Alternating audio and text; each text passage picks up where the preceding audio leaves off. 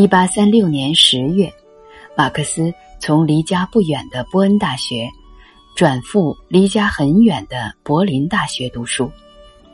这意味着他和相爱的燕妮之间要等待一段漫长的时间。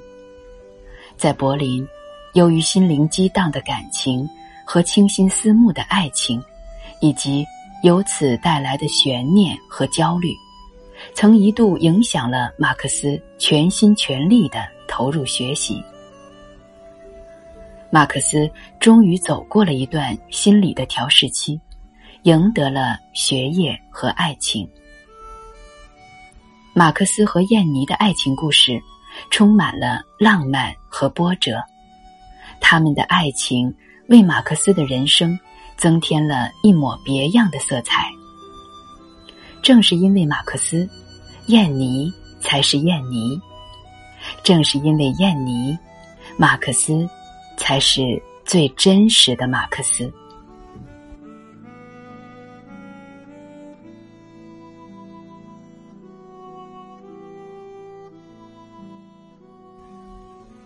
写给燕妮的信，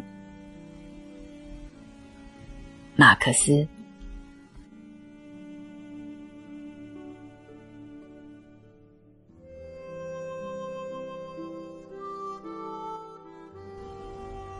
我的亲爱的，我又给你写信了，因为我孤独，因为我感到难过。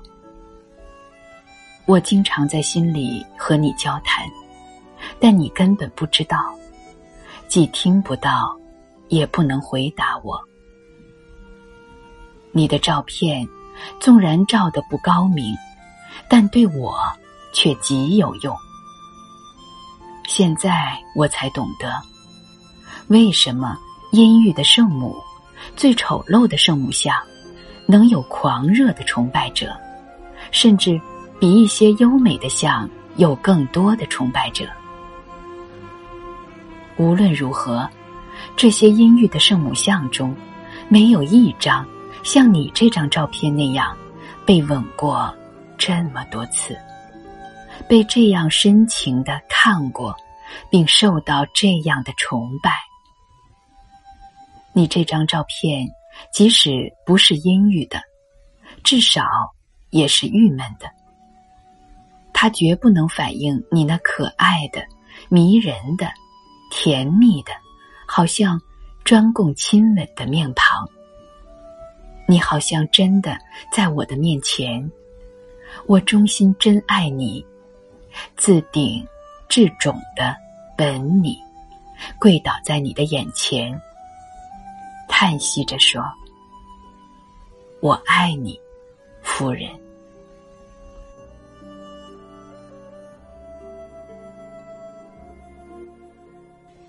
暂时的别离是有益的，因为经常的接触会显得单调，从而使事物间的差别消失。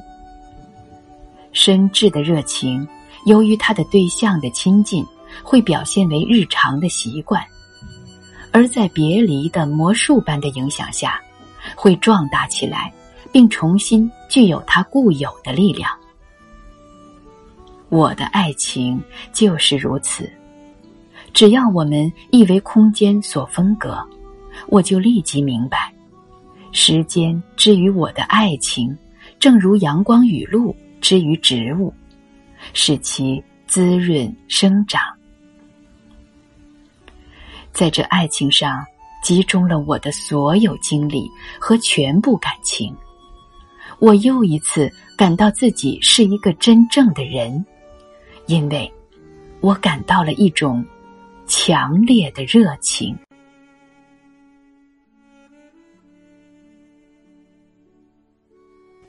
你会微笑，我的亲爱的。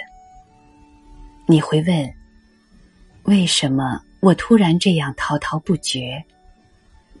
不过，我如能把你那温柔而纯洁的心紧贴在自己的心上。我就会默默无言，不作一声。我不能以唇吻你，只得求助于文字，以文字来传达亲吻。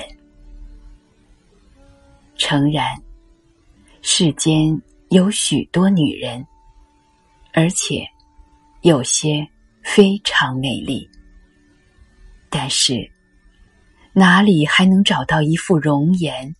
她的每一个线条，甚至每一处皱纹，能引起我的生命中的最强烈而美好的回忆呢？